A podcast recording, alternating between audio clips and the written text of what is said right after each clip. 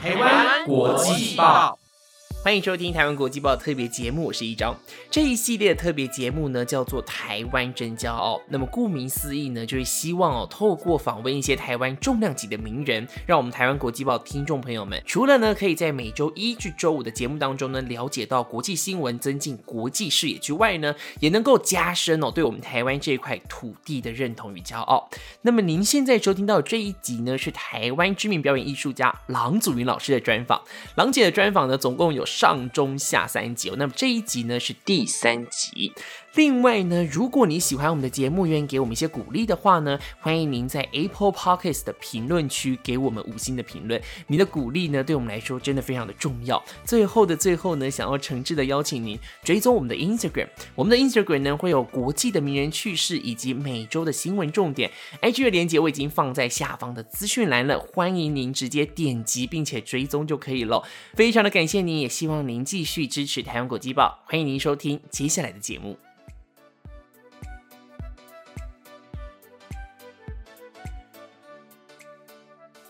是，您通常自己在嗯，不管是拍戏前，或者您刚知道一个新的角色的时候，您会做哪一些角色的功课？因为这有很多理论嘛，是不是能请老师给我们指点？没有啦，也没有什么理论啦，它其实就是一种全盘了解。第一个，你要全盘了解，即便你在里面只是客串一个角色，或者戏不多的角色，我都希望我能够全盘理解这个角色里面他要干嘛。嗯，他在这个剧本里面他是什么作用？每一个角色都有它的功能。嗯，那我在不是男女主角的状况下，我可能出现的时间不是很长，或者是说我在一个某一个事件里面出现的时候，那它的功能在哪里？那它对这个剧情、对这些人物，他们有什么影响？有什么推动，或者是搅乱？它就是一定会有一定它的它的它的功能存在嘛？嗯嗯，那。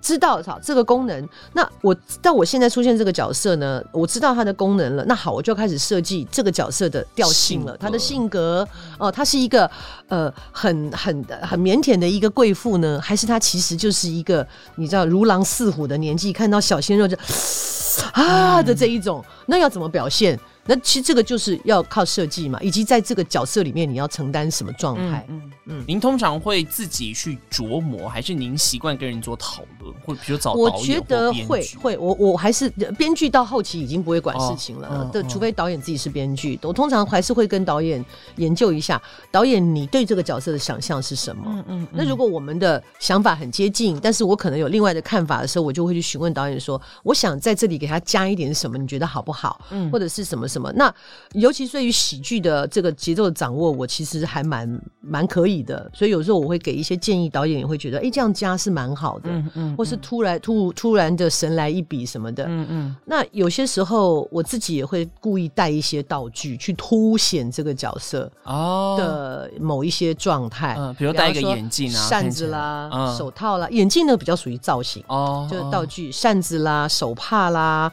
呃，或者是戴一个什么奇怪的镯子啦。或者是身体上有什么东西，就人家一靠近，你就会，嗯，不想闻到你的气味，嗯，因为你是穷人，这种，嗯嗯嗯，你身上的穷酸气会让我很难受。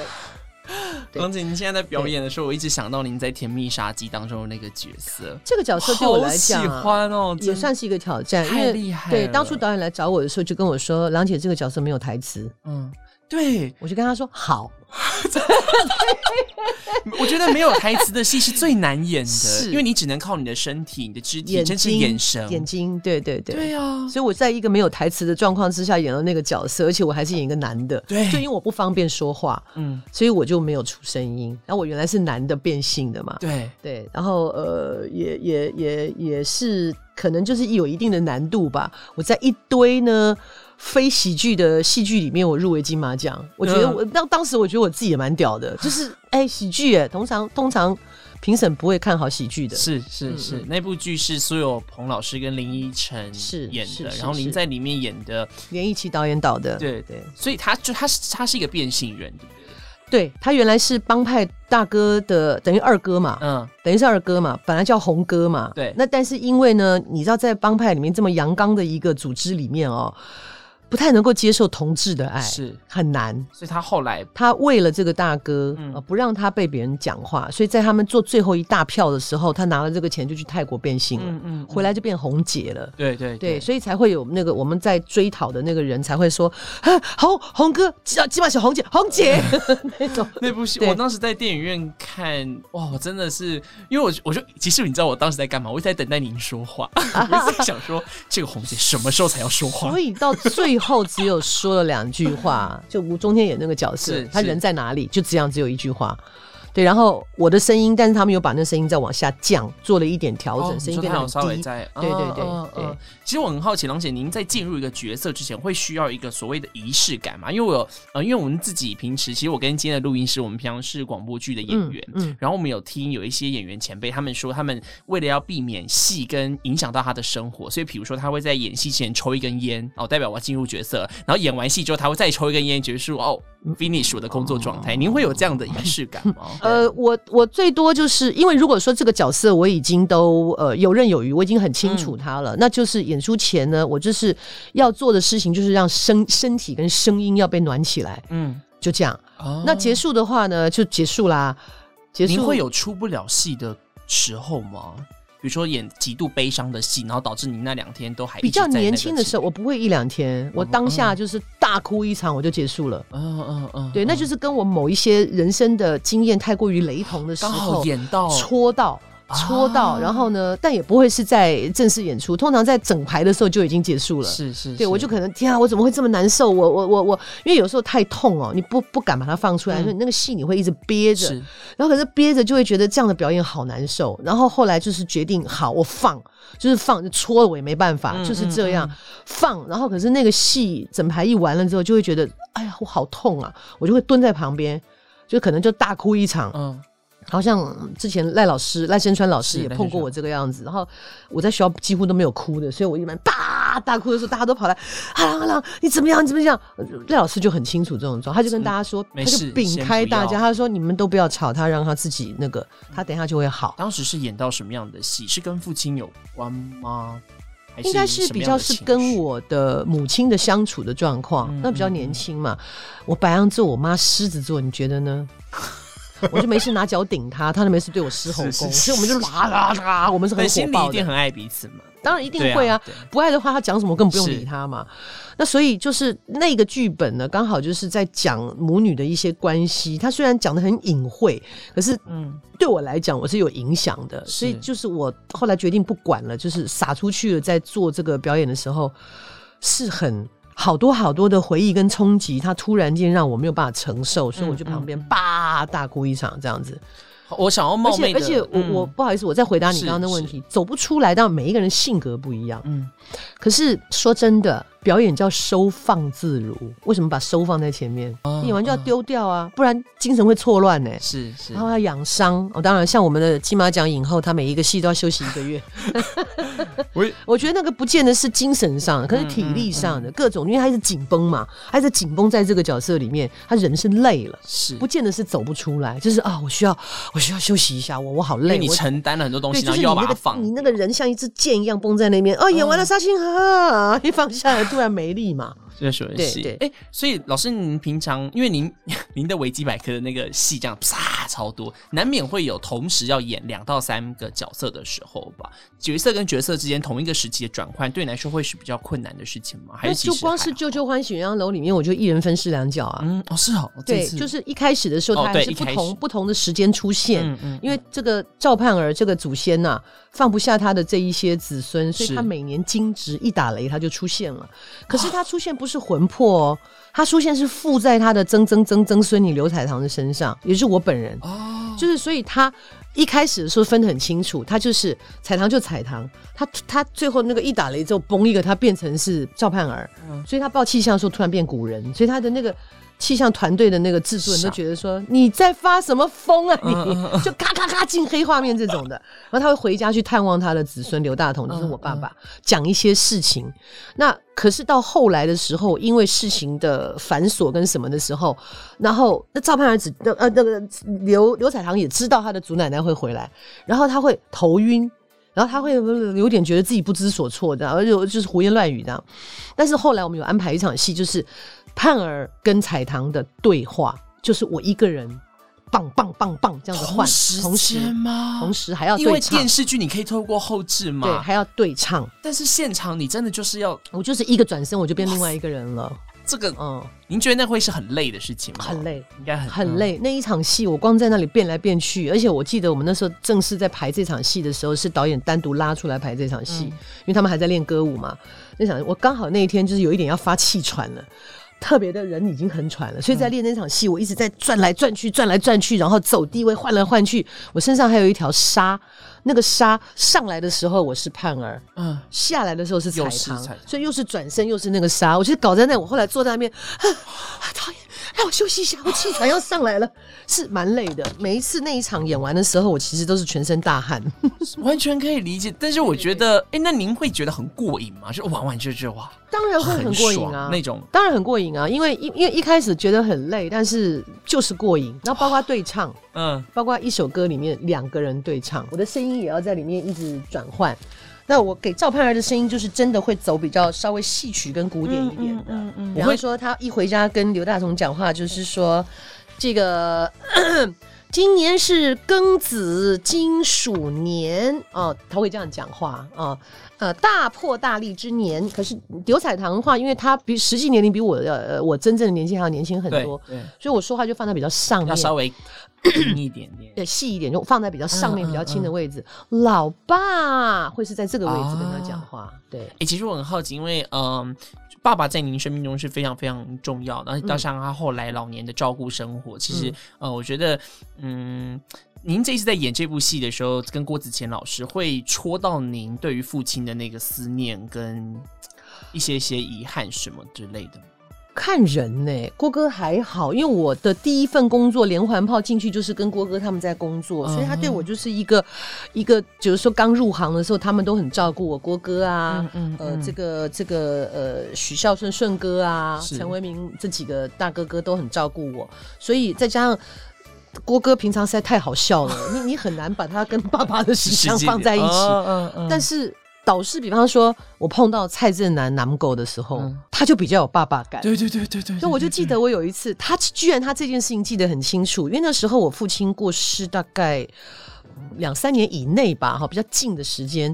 然后我我是在我是在在摄影棚里面遇到他，他是另外一组戏，我就看到他就很高兴，我就过去抱着他，因为有肚肚嘛，嗯还有个肚囊嘛，我就这样抱着他的时候，然后我这样抱着他，我就哭出来了。突然间，你怎么了？因为我爸爸也有肚肚，嗯我一抱我就眼泪就流下。他说你怎么了？你想哪？你想哪？我讲拍谁啦？我我搞你那么时阵啊，我你这这卡你这卡巴肚，跟我们爸就我行想着了。讲阿阿爸，你就行了呀。那他就他眼眶也红了，他就安慰我。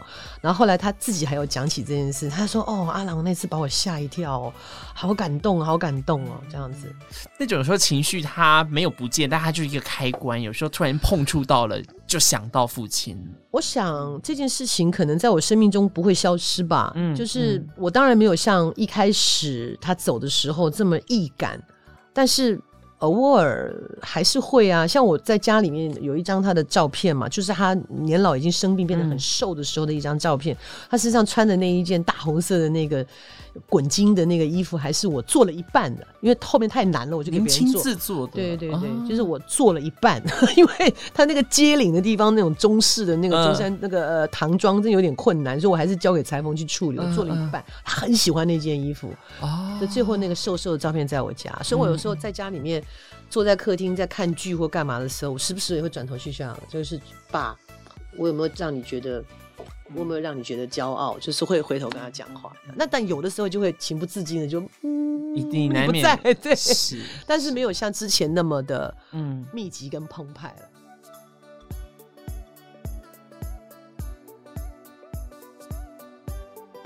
我为什么一直跟老师请教关于出戏或入戏的问题？是因为，嗯但是有一次我在录音室里面，那时候是演一个热恋中的男子，这样，嗯然后那一阵子我刚好刚分手。啊我才刚分手的后天，我就去演了非常亲密的戏，然后演的时候都没有问题，演演演演，演完之后我突然间就出录音室大哭。然后因为那一场戏，呃，有演了一些床戏的部分，虽然我们是嗯广播剧，但有演床戏的部分。然后当时我们导播非常紧张，他以为他以为他导戏的方式让我觉得不舒服，不舒服。会让我有对，因为那个时候我才十八岁吧，嗯然后嗯我们的导播像一个大姐姐一样，她就很照顾说，那你演演亲密戏可以吗？如果不舒服，随时跟我说，我都说没问题，没问题。就我演完戏之后，我突然从那边爆哭，他以为他让我有不舒服的感觉，我说我没有只是我前两天刚分手，就就跟我演那个戏演排整排完大哭是一样的，因为就是那个情绪太接近了，太真实了，所以它触动到我们真实，这没有什么好丢脸的、啊，都会啊。所以说舞台剧有趣的地方是你每演一场，每一场都不一样。啊啊啊！你每天一样都睡得饱饱的，然后都是精神奕奕的，然后就要去工作的时候，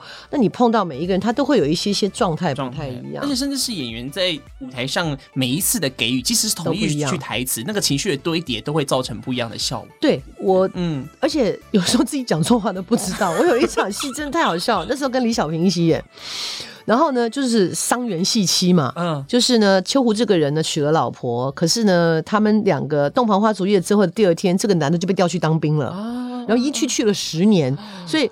洞房花烛夜，谁记得你长什么样子啊？去了十年，他回来以后，那这个妻子呢，就只好像守活寡一样，还一边照顾他的公婆。他就在他们那个村子外面的一个桑园里面采桑叶、养蚕织布，然后来养活他的公公婆婆。就这样过了十年好，像现代王宝钏的故事，差不多，差不嗯多。那十年以后呢，这个先生回来也不认得原来的太太。这太太本来就长得不错，他经过这个桑园的时候，看到他的太太，他以为她是一般的采桑女子，就调戏她。哦，然后他就断然拒绝他的调戏，就赶快逃回家里面去。结果秋胡碰了一鼻子灰，觉得哎呀没意思，他也回家一看，刚才调戏的女子居然是是为他他守寡的妻子。所以这个妻子一看，我守了十年等回来你这玩意儿，嗯所以原来的故事里面，这个妻子就自杀了，嗯是悲剧。但是当时这个剧团把它做成喜剧嘛，然后我还记得那时候就是伤员戏妻那一段的时候。我就骂，就是我终于脱身的时候，我就骂这个秋胡，我说：“就你这种人呐、你将来生儿子没屁眼儿。”然后他就哈啾，因为讲到他嘛，我因为我也不知道是他嘛，他说：“诶我怎么会打喷嚏？” 但是那天我就讲错话，嗯然后我就走了以后，我就听到李小平在后面说：“你你生的孩子才没屁股呢。”然后我就问小平说：“你为什么说没屁股？”他就看着我，我跟着你说的呀，你说没屁股，我只好说没屁股啊。啊啊，真的吗？我刚刚讲没屁股，对，不然我说干嘛说没屁股？你有没有替没屁股的人想过呀？一个人大腿，一个一个人腰，没屁股就接腿，能看吗？我就被他骂。啊，我说对不起，我完全不知道，我说的是屁股。但是这代表着就是在台上的时候，大家不是记台词，而是真听、真看、真感受，是对不是对？是是是，他完全记还是有了，有那个成分，但是真的就是把每一句台词当做第一次，嗯。当做第一次。是，所以不会说哦你说错了，他还讲他原本的，对对对，像像我的另外一个戏啊，我也是突然间，不过那是没有，那是不是演出，是整排的时候，因为我。那个娘娘嘛，她就在那边啊，你要演性感啊，你啊啊啊啊，然后我就这样看着她，冷冷的看着她，然后我就本来我的本来他们写的台词是说你干嘛啊、你你呃你你你你你你你落赛啊还是什么这样，我就觉得不好笑啊，嗯。所以我那排戏我突发奇想在那边啊啊啊啊，我就说你下蛋呐、他就愣住了，他就笑出来，因为他下面接的台词是怎样？我们泰国人不能够肚子痛啊，但是他那句就接怎样？泰国人不能下蛋吗？他只好承受，就是这一句是不得不接的话，笑死了。后来就导演就说：“哎、这句好哎、就这样用，就搞得他每次都很想笑场。他每次讲这句话都是笑着讲。他说：怎么样？我们泰国人不能不能下蛋吗？？娘娘是一个非常好笑的，非常好笑，讲了一个完全你没有办法不答的一句话。因为他都你都这样问了，他也不能对他照原本只好。反驳我：泰国人不能下蛋吗？哦，泰国人会下蛋呢、所 以郎姐，您演过这么多的戏剧，还有什么您一直很想挑战的角色，但目前还没有演过？太多了，像我就很想演惊悚片，或者是就是你知道所谓的鬼片嘛，惊悚啊、鬼片这种的。我觉得我演鬼一定很恐怖，或者是说我哦，你想要演鬼，而不是演鬼魂被鬼吓到的哦。我被吓到也 OK 啦，就是只要这一系列里面，你不管是被被追的、被吓的，或者是说是是我去吓人的，嗯或者是呢，我就是那个收妖的那个人，我都可以、哦 OK 的。然后这些这些我都可以做，所以我很喜欢。再来，当然就是性格上可能挑战性很大的，任何的。就是鬼怪啊，哦，然后那个嗯悬疑恐怖啊什么的，呃或者是大反派，嗯，我真的很想演一个大反派，就是前期看起来好好的，不一定，就反正就是大反派，派。大反派。郎姐没有演过大反派的角色吗？都是演那种小小的、渐渐的小小坏的，对对对哦没有那种真的坏到心对心底，因为大家都觉得我演一个 bitch 很厉害，所以我常常很多就是那种嗯呃，突然间对小鲜肉很感兴趣的啦，或者说就是一个。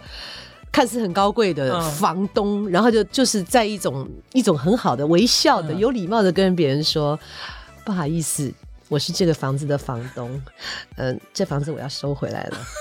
”对，就是那种气场很强的啦。是对，那当然在自己的舞台剧里面，我们呃就是各式各样都有嘛。像我们下一个嘻哈这个戏呢，我演的就是一个一个被对方的学校嘲笑像一个修女一样的教学生唱阿卡贝拉、唱古典乐的，然后对方就说你是修女吗？Are you nun？这种的。那再下一个戏呢？但我可以小小透露，我们再下一个戏呢，我们要做魔法阿嬷，我就会是那个阿嬷。哦，对对对对这个戏是九月，所以是晚一点才会再公布。OK 我们先非常先救救欢喜鸳鸯楼，先救他吧。最后，因为这一次的《救救欢喜鸳鸯楼》呢，其实我在网络上已经有看到很多人开始在期待了。嗯郎姐，您自己作为里面的呃这个主要演员，您觉得这部戏最值得看，或是您觉得看完之后最大的收获会是什么？因为春和剧团一直以来啊，呃，有一件事情我其实蛮介意的，就是大概去年还前年，我们去这个公部门报告的时候啊，做报告的时候，有一个有一个就是我们的申请案的时候，补助申请案的时候，有一位评审问了一个问题，让我觉得 我是有点傻眼。他说：“你春和剧团的特色在哪里？我都看不出来有什么特色。”我就看着他说：“我从以前到现在，我就是做喜剧。”我是很想跟他说：“你看不懂吗？”我是做喜剧，我说对，也许你们觉得喜剧没有什么，我说但是因为现代人，你要跟他探讨多么难过的一个议题的时候，我如果没有用喜剧去包装的话，没有人会进来。我就跟你讲，这戏有多难过，你要进来吗？我用喜剧包装嘛。我说两个原则，一个喜剧，一个会一定会讲到女性的某一块。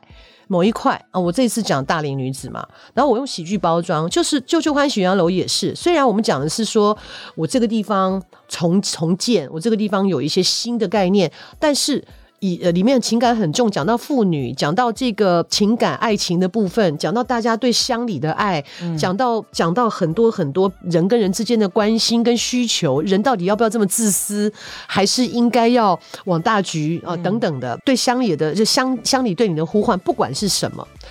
可是我是用喜剧包装的，嗯，其实喜剧有的时候，我自己的经验，每次看喜剧会更想哭，哎，就像周星驰老师的戏一样，就是对对对真正的喜剧其实是悲到了最悲之处，它变成了荒谬嘛对对对对，荒谬嘛？就就跟我有一次，我真的有这样的经验。人家说乐极生悲哈，嗯我也是在大学的时候有一次，不知道是什么事情，真的太好笑，太荒谬的好笑，笑到没有办法停下来。就是我我已经笑到我整个人的那个 energy 都快要被抽干了一样，我们全部人在那边笑笑笑，已经完全直不起腰。可是，在笑完的那一瞬间，我突然好想哭哦，我眼泪就掉下来了。然后他说你怎么了？我说。我不知道，我现在可能正在体会一种乐极生悲的状态。我懂了，我知道为什么我现在好难过，好想哭，我就哭了半天。就真的就在你自己身上，对，哎就是嗨到最高点的时候，一那个嗨到那个顶的时候，我突然间把眼泪，我就我不知道为什么我好想哭哦。哎，他们就大家就说怎么是？我说我在体会乐极生悲，我现在知道了。哎，这很个奇怪应该不没有很多人体验，没有很多人，嗯没有很多人。那你说在人世当中会不会发生？这个就会我们可以理解。我、嗯我父母亲过世这件事情对我来说够悲伤了吧？嗯但是你知道在葬礼上有多少好笑、荒谬到极点的事情？葬礼的前一天下午，因为我们的做做那个影像的技术部分的朋友就赞助我那个就是大荧幕，嗯啊，因为第二天葬礼嘛，那中间不是花海吗？那现在不是刚好在流行，就是说我不用以前那种相框照片，我用的是比较人形立牌的那个割割它的那个样子，就放在中间嘛。那它其实也是一个立牌，是它只是插在花海里面。我跟我的好朋友，他陪我去，他很担心我，他就陪我去看，呃，这些东西怎么摆，哪一些东西怎么摆，是不是都 OK 了的时候，我其实心情还是很沉重的。可是我突然间笑出来了，因为他们正要去摆放我父亲的照片，是不是就要从旁边进来？然后你就看到我父亲呢，就在那个花海当中这样上上下下的漂浮，还 带着一个笑容，就在那里飘。我突然觉得这个画面好荒谬，我就跟他说：“他说你怎么？他他觉得我笑，担心你，对？他我笑了，他觉得我疯了。你怎么了？我说你看我爸在那里飘来飘去，他转头他也笑了，就是，可是我是在极度悲伤，嗯你知道吗？嗯嗯我理解。当天也是很有趣，当天因为我们是八点钟还是八点半加计嘛。